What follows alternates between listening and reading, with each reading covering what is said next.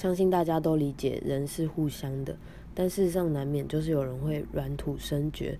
而且很多时候，你没有办法责怪他，有可能是大道理是站在他那一边，又或是相关的规范让他找到了漏洞，你只能避免让自己成为软土。在纽约的时候被叮咛，在街上走路时，你散发的磁场会让人知道可不可以找你麻烦。那磁场是什么？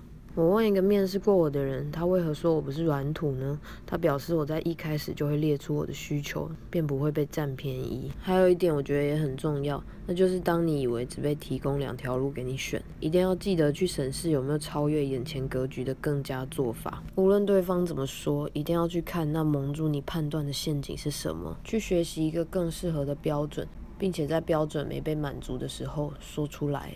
第三条路究竟在哪？我发现答案经常藏在更相信自己有能力去克服问题的自信里。